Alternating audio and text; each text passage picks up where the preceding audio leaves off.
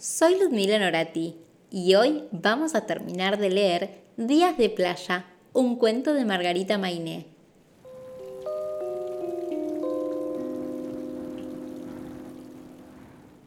Capítulo 22. Se terminaron las vacaciones para la familia de Fernán. Al día siguiente, los padres decidieron que preferían trabajar, cargaron las balicas en el auto y volvieron a la ciudad. Ah, estoy más cansada que cuando vinimos, dijo la mamá mientras acomodaban el asiento delantero. Fernán se animó a preguntar una sola vez, ¿cuándo llegamos? Porque el papá lo miró con la boca más torcida que nunca y no le gustó. Rufo también viajó muy callado.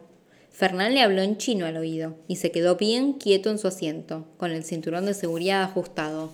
Qué bien se está portando Fer, comentaba la mamá. Cuando llegaron a la casa conversaron un rato con la abuela y después los papás se fueron cada uno a su trabajo, apurados. Fernán se sentó frente a la televisión para ver sus dibujitas, pero enseguida se sintió aburrido. No quería estar tan quieto. Extrañaba a su amiga Malena. ¿Se pueden hacer pozos en el jardín? le preguntó a su abuela, porque ya sabía lo que le iba a contestar a sus papás. De ninguna manera, dijo la abuela, se arruina el pasto. ¿Y en la vereda? Están las baldosas. Y en la plaza, sí, en las plazas que tienen arenero puede ser.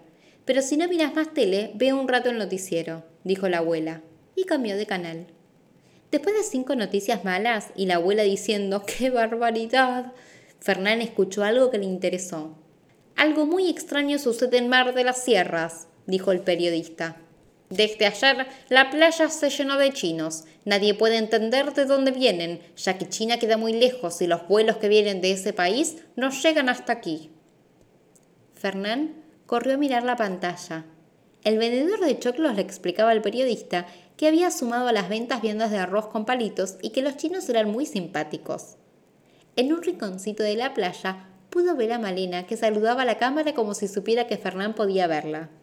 ¿Ves, abue? Esa es mi amiga, Malena, la que conocí en la playa, dijo Fernán contento.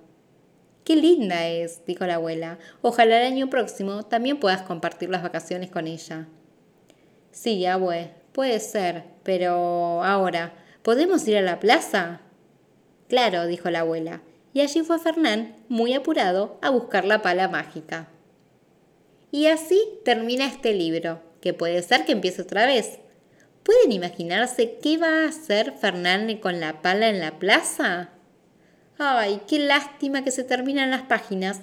Van a tener que inventar ustedes cómo sigue esta historia. Chao.